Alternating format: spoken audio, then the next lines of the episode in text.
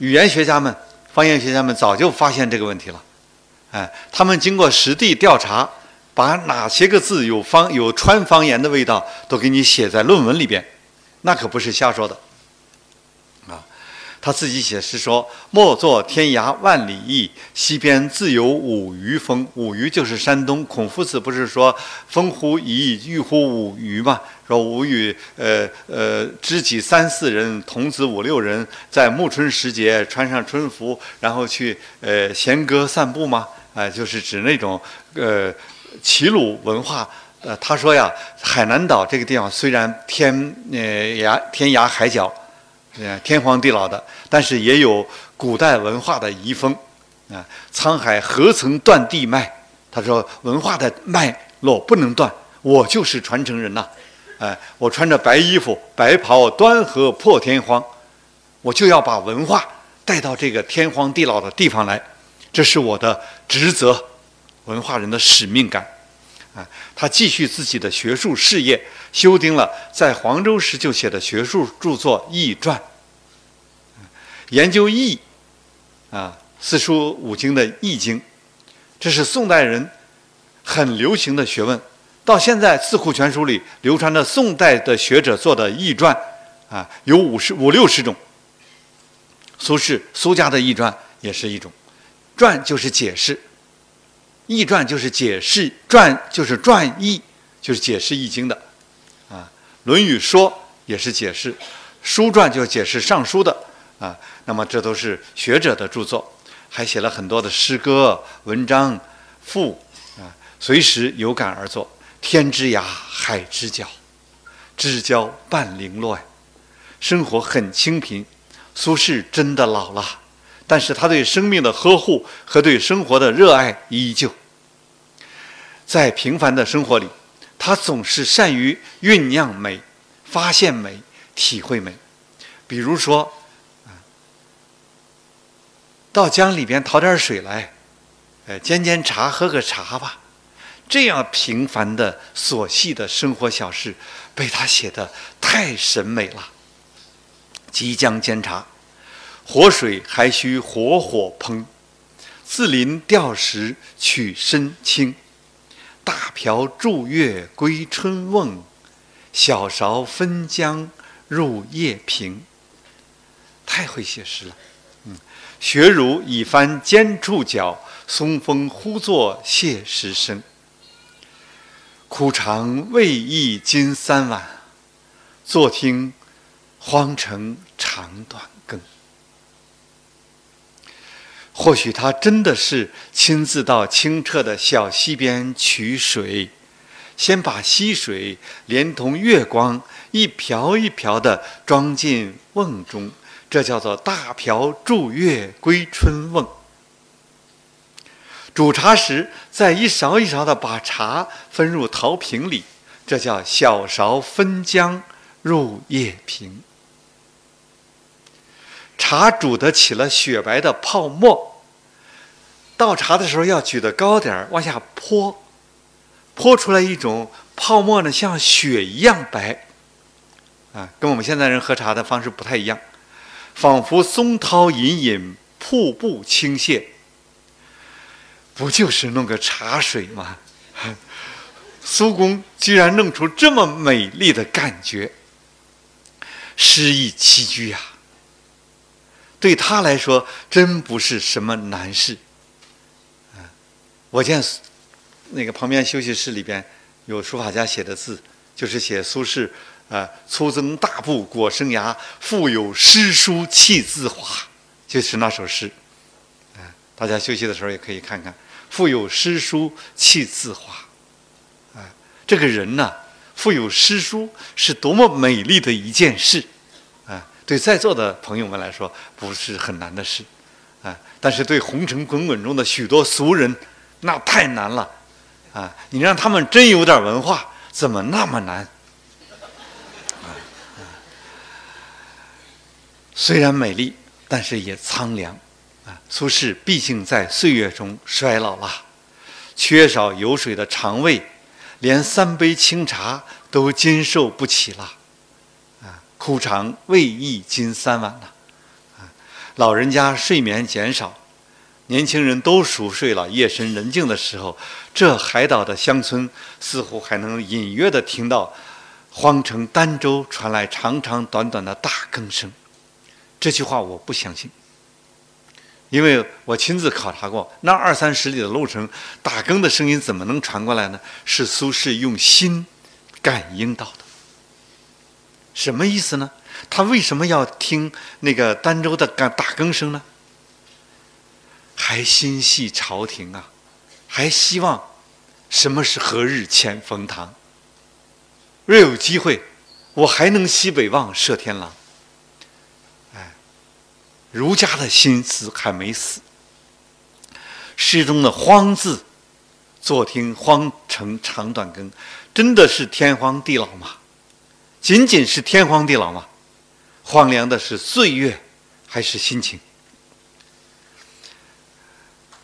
坐听荒城长短更的苏轼六十三岁了，他当年试读教导过的哲宗，他当哲宗的老师。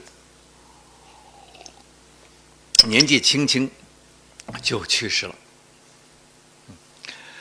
即位的新皇帝称徽宗，啊，这不是呃那个哲宗的儿子，是哲宗的弟弟，啊，那个也很年轻。宋徽宗当然是艺术家了，他当然也是亡国之君了。我不是说过，呃，艺术家当皇帝往往是亡国之君吗？嗯，或者说亡国之君有很多艺术家，多才多艺，哎，但是呢。他的刚上任的时候，也不是他执政，嗯，是母亲执政。这个妈妈呢，虽然是呃，他那个他讨啊，是神宗的夫人，啊，他也不喜欢新党。这个时候呢，这两年就把那个元佑党人纷纷的给赦免。而且，呃，纷纷的从外地给请回来，下令，啊，这个时候，呃，当然这个时候，咱们说句后话啊，呃，那个太后执政很短，皇帝就亲自执政了，因为这个皇帝没那么年小嘛，他的已经是年轻人了，所以那个拥戴他的那帮新大臣们，就主张变法的那帮新党们，又呃得势了，很短时间就得势了。这个时候，元佑党人们可能都走刚刚刚在返回的路上，朝廷的政局就变了。所以苏轼为什么到了常州就不走了呢？啊，就苏轼携家人告别海南，携家人北上，心情比较好，当地人庆祝给他送行。啊，渡过琼州海峡的时候，他写了“六月二十日夜渡海”，看看这心情有多好。身横斗转欲三更。苦雨中风也解晴，苦难的日子终于过去了。云散月明谁点缀？一轮明月终于，哎，从乌云背后出来了。天容海色本澄清啊！啊，这天地本来就是澄，就是清明的，啊，终于又恢复了它的本本来的面貌。空余卢叟成服役。他说：“我本来在海外想过一辈子了。”看起来现在这个愿望又落空了，又得回去走入仕途了啊！初时轩辕奏乐声，朝廷的雅乐我可能又能听到了。想一想，这三年在海南也没有什么遗憾，这次旅游好快乐哦！九死南荒无不恨，没有任何遗憾啊！自由奇绝冠平生。要不是这次贬谪，我可能还没有这个机会来海南呢。啊，幸何如之啊！哈，这个人真是一个不可救药的乐天派。啊，心情太好了，苦雨中风也懂得转阴为晴嘛。云散月明，繁星闪烁，这宇宙本来就该如此的。漂泊天涯的夫子又回来了。其实。啊，就算是死在海南，也没有什么值得怨恨的。这几年，他就像旅游一样，看了多少平生难得一见的奇绝的风景。啊，他太善于自我宽慰，难怪他总是那么快乐。我们要向他学习。北归途中所经之处，百姓无不夹道欢迎。路过大庾岭的时候，有位老老人向他行礼，这个老人当然不是没有文化的，那有资格跟苏轼路过的苏轼说句话的人，一定是当地之近身，啊，最有资格的人才能跟他搭上话。那个老人说：“我听说，呃，别人害你，百端就是百般生事，害你多次了。说今日北归，啊，真是天佑善人呐！”苏轼就为这四个字感动了，他就给他写了一首诗，写了苏轼苏轼的书法，当时已经是他给谁写字，谁都要珍藏，啊，要想卖的话，那都值钱的，啊，要想保留着，那都是珍贵的文物。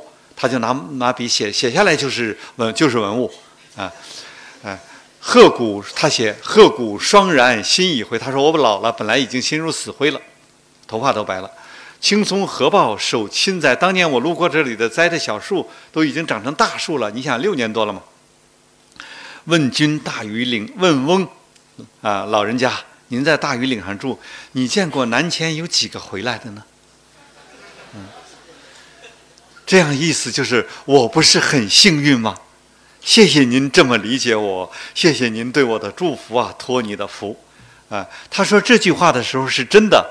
唐朝的宰相李德裕，宋朝的宰相赵鼎，不都死在海南了吗？但是苏轼顽强地活下来了。不过在北归的途中，他忽然听到他最心爱的学生秦观，啊，在滕州病逝了，啊。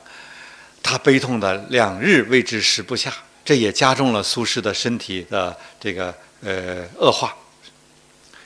经过镇江，在金山寺里，他看见了当年画家李公麟为自己画的像。注意啊，是苏轼政治上最辉煌的时候，李公麟全国著名的画家给他画的像啊。我们现在见到的苏轼的像，是清朝人根据李公麟的像。磨临摹的，所以可能是最接近苏轼的样子，啊，高高的个子，啊，应该有一米八左右，啊，身材是不不胖，细长，然后长方脸，哎，花白的头发，颧骨比较高，啊，眼睛不大不小的，啊，大概就那个样子，啊，那个像啊，离金山寺的和尚们。是冒险保存的，为什么呢？因为这几年朝廷是禁止呃元佑党人的，啊，元佑党人那个时候就有文，呃，朝苏轼不就是呃四十多岁的时候不就是被文字狱乌台诗案文字狱，所以这个文字狱啊，从古到今在是我们中国的一个特产，哎，思想和言论不能自由，啊，是这样一个呃古时候就有这个传统。只是严酷的程度不同而已，啊，那么要销毁元佑党人的书籍，朝廷有明确的政令的。那当然，苏东坡的画也在焚焚烧之列了。四僧居然不听朝廷的政令，偷偷的保留下来了，这不是冒险吗？啊，苏轼就很感动，啊，提了在画上提了几句诗，哎，这个文物啊。那个增加一个图章，就是价值；增加一个被偷走了又买回来的故事，增加了价值。啊，本人又在上面提了几句诗，又增值。所以苏轼题诗是为了报答人家四四僧，感谢。所以他，但是他提的诗呢，可不仅仅是为了报答。他真的是动感情了。嗯，他写“心似已灰之木”，啊。深入不系之州，问汝平生功业，黄州、惠州、儋州，什么意思呢？老了，心灰意冷了，啊，自己的一生啊，也都像小船一样漂泊流浪，身不由己。回过回顾这六十多年的生涯，啊，有什么功业值得骄傲呢？没有，勉强说一说吧。也不过就是黄州、惠州、儋州而已。苏轼这里是自嘲，因为这是他六十多年生命中的最苦难的谪居岁月。可是我们后人阅读的时候，却读出了了真的历史，就是这正是他文化工业的三个丰收期。啊，黄州、惠州、儋州，那就是艰难困苦，玉汝于成啊。这是啊，呃，真话。走着走着，他听说新皇帝依然重用新党，就不想继续北上汴梁了，就是开封。他曾在无锡的宜兴买了一处房产，花钱五百民，五百民，每民是一千文，那很少的钱，一千个大钱，那一千个啊，每民一千文，那么呃五五百民嘛，也就是那么点钱了，差不多就是他全部的积蓄了。还没等入住呢，晚上散步听见一个老妇女哭得很伤心，老太太，她就好多这个苏轼是个好事之徒，啊，人家哭了，他就非得去问，说老人家伤心什么呢？啊，老老老太太说呀，子孙不孝，卖了祖祖屋。苏轼立刻就紧张了，说是哪一处？老太太就说是哪一处？他一听，哦，明白了，啊，就对他说，老太太您不要伤心，啊。那个是我买了，呃，我还你，我还你。第二天，他就叫来他儿子，把房产、房产证、房契还给人家了，钱就不要了哦。嗯，这个有境界的人，钱对他们怎么那么不重要呢？啊，嗯，所以我们要学习一下这些个事。嗯，其实苏轼当时很穷的，嗯，苏轼当当然了，呃，他没有钱，他也能生活。就像李白一样，李白还需要钱吗？他到哪里，人家都请他吃饭，送给他钱，哎，然后他再把钱送给别人，哎，哎，是这样的。苏轼病了，病得很重，在常州借了个房子房子就住下了，病一直没减没减轻，啊，持续病了好几个月，啊，本来是中暑，从从岭南回去，本来一路是中暑，后来呢，他他就清热解毒，他给自己开药方。我听他们中医学说，苏轼的药方，自己的药方还留着呢。中医一看就明白了，里边用的那个泻药，哎，就巴豆，用多了一倍，哎，所以呢，他就大泻不止。啊，他不知道中医的一个哲学叫做既要清泻又要补温补啊，哎，所以所以这个不是专业的医生就是不行。他的病就越来越重。啊，是后来就上吐下泻的，是很痛苦的，呃，是是很不舒服。但是苏轼很平静，啊，一次次的恶化，一次次的又缓过来，呃，折腾了两三个月。后来他躺着都怎么躺着都身上疼，就把他的床给他那个斜的，一会儿斜起来，一会儿放平的那样子，啊，然后那个亲戚朋友们去看他，到后来去看他的时候，家人都不能让人进去了，哎，因为什么呢？他他没有精力了，一看他，他也就睁睁眼睛看一看。后来说那个这样吧，我们等他清醒的时候，把您的名字写在纸上，让他看一眼，知道这个是这个人来看你了就行了。啊，只有极少数的人可以呃当面去看看苏轼的最后几天。今年六月呢，我去常州，啊，他死前他对他儿子说：“无生不恶，死必不堕不坠。”他说：“我死了以后，呃，不会坠入十八层层地狱的。”哎，他相信。他有这种信信仰，呃，这不是他死的最后一句话。他死的最后一句话那细节人家都记录下来了。老僧人在他那个耳朵旁边趴在他耳朵眼上说：“呃，说苏公苏公不要忘了西方啊。”呃，苏公闭着眼睛说：“呃，忘不忘又有什么重要的呢？”嗯，那个时候苏轼脑子还是清醒的，嗯，他还在跟人家那个呃跟人家老僧人在斗智慧呢，哎。他忘不忘？他说有什么重要吗？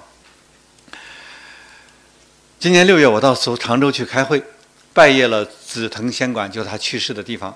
据常州人说，那个床就是他去世的位置。啊，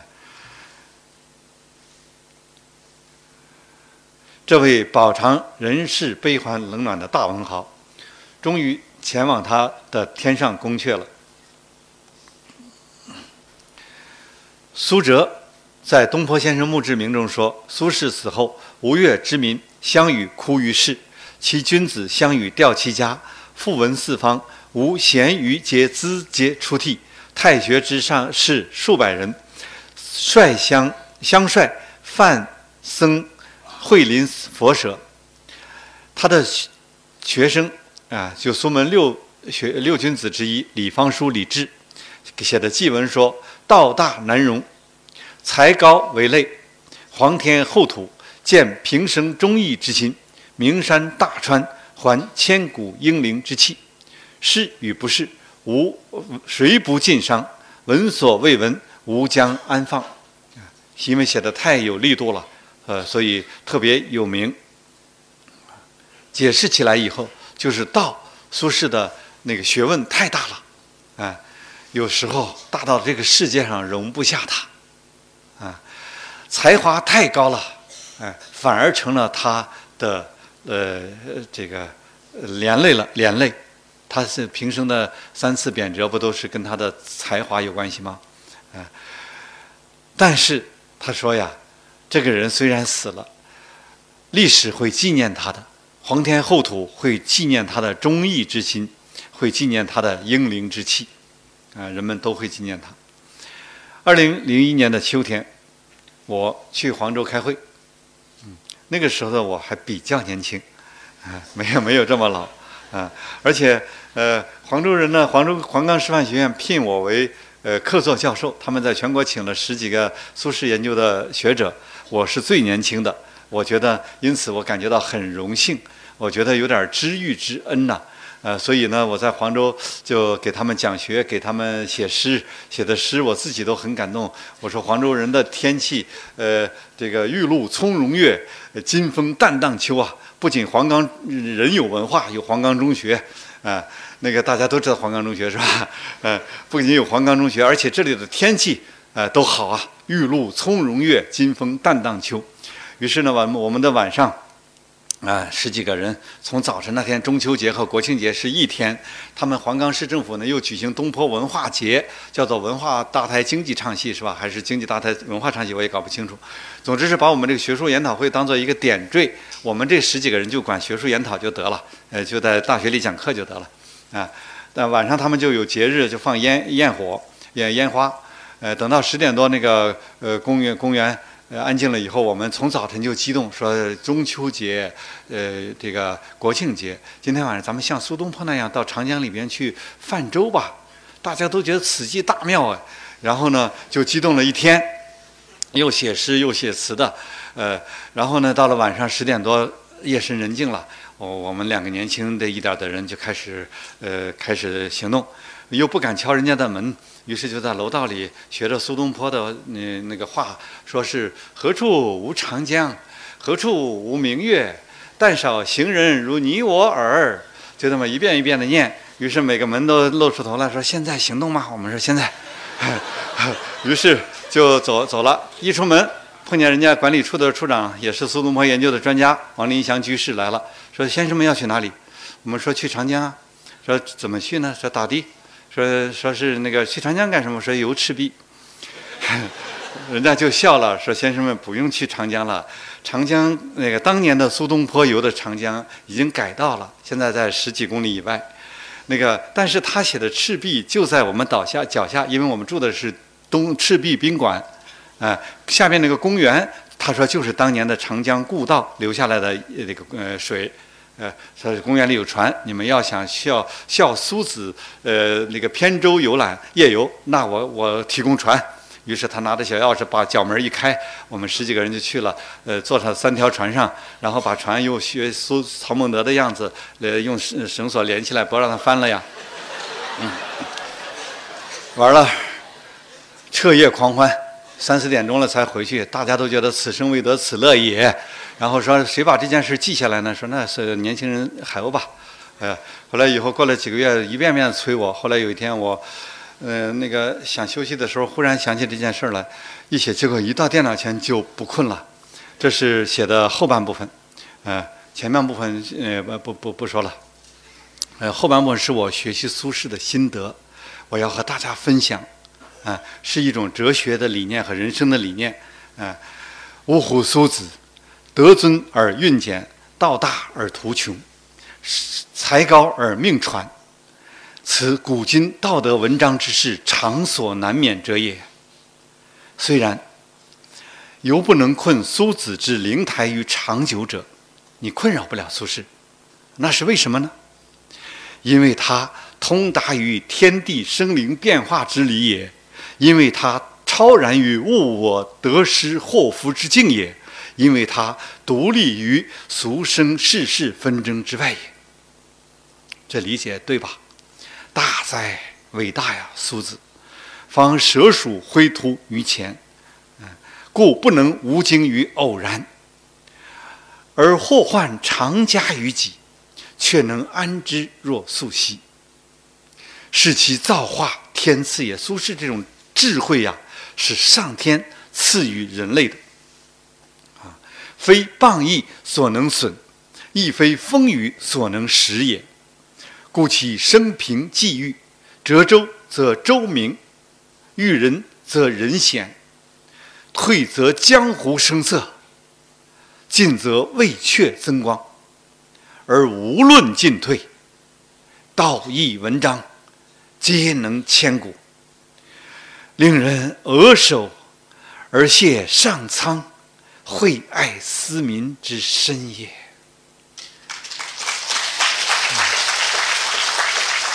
是上苍，啊。给我们中华民族、给人类的恩惠啊！这样一个智慧的、伟大的、可爱的苏轼，盖江山万古，必待名士乃成佳圣，是欲也。至于人际，岂不然乎？啊！苏子长已矣，江流亦非故道。沧海桑田之变，恍如瞬间，而江月悠悠。众生芸芸，贤如苏子者几人？又贤于吾子者几人？啊！虽叹何处无江月，何处无众生？然而千秋万岁之间，五湖四海之内，能乘扁舟以溯流光，追古人以起来者，长歌激桨，笑以清流，通达古今，乐而忘忧者。嫌疑，写到这里，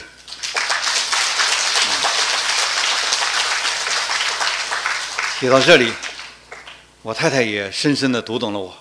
她问我，她问我，你是说读懂苏轼的人太少吗？我说是的。他说，那你读懂了没有？我说我尽量吧。哎，今天分享给大家，那个给大家，今天我看了看时间。还给大家留下了一点交流的机会。交流之前，我要说一个事情。那个上次大家还记得我跟人家讨饭，然后中午要跟青海音乐学院的杨教授，我们要商量一个呃诗词音乐会的事情。这场音乐会呀，将在呃现在正在紧锣密鼓的排练中，比较高雅，是阳春白雪式的。你想想，是古古古诗词啊，有古人写的，有今人写的。古诗词，然后呢，把它谱曲演唱，由于星海新音乐学院的专业的呃演唱家们，那些个老师和学生们是专业的，乐队也都是专业的，在他们的交响乐厅，啊，大学城大学城的星海音乐学院的交响乐厅，啊，你们自己手机上就可以查地图了，在那里，十一月二十三号下午的三点到五点钟，啊，他们已经做了微信的那个那个票和广告。呃，回头我发给那个他们的管理人员，你们可以跟他们要。另外呢，呃，他们的呃这个主办方，今天现在此刻我估计已经到了，派来了人来，呃，也是我建议的。我说来这里听课的人，嗯，都是有文化的，喜欢读书的，呃，我们这样的高雅的音乐文诗词音乐的文化活动，他们可能会感兴趣，呃，所以呢，呃，可不可以把票？呃，送到现场一点儿来，呃呃，不用太多，但也不能太少。但是我也不知道他们拿多少。他们呢很重视我的意见，好像就派人来了，来了没有啊？嗯，没来没关系的，因为那个你们不要着急，他们会在这个这个图书馆的某一个位置。呃，我我我跟他们说了，让他们跟那个呃戴笠呃和那个郑爽老师他们联系，他们一定能见面。你们找到他们两个就找到票了，啊，那个呃，但是呢，我提醒一下，就是那个凑热闹，那个把票给浪费了，最后不去，那就别要了呗，因为人家票也不多嘛。那个呃，真有诚意要去的，他也不要钱的，呃，这个是个文化活动，好像他们还带了小礼小礼品，呃，就是呃这个送票的时候也赠送一点小小的礼品，表达心意。其实我觉得他那个心意可能主要就是希望票不要浪费了的意思，所以大家那个领票的时候要斟酌一下，看自己有没有时间呐，能不能真正拿了票就别把那个票给废了。呃，所以呢，这个这样一个呃一个提一个呃提醒。呃，下面的时间，呃，我上次没给大家留那个提问的时间，呃，所以很抱歉。这次呢，多留了一点时间，那就大家可以提问了，正常。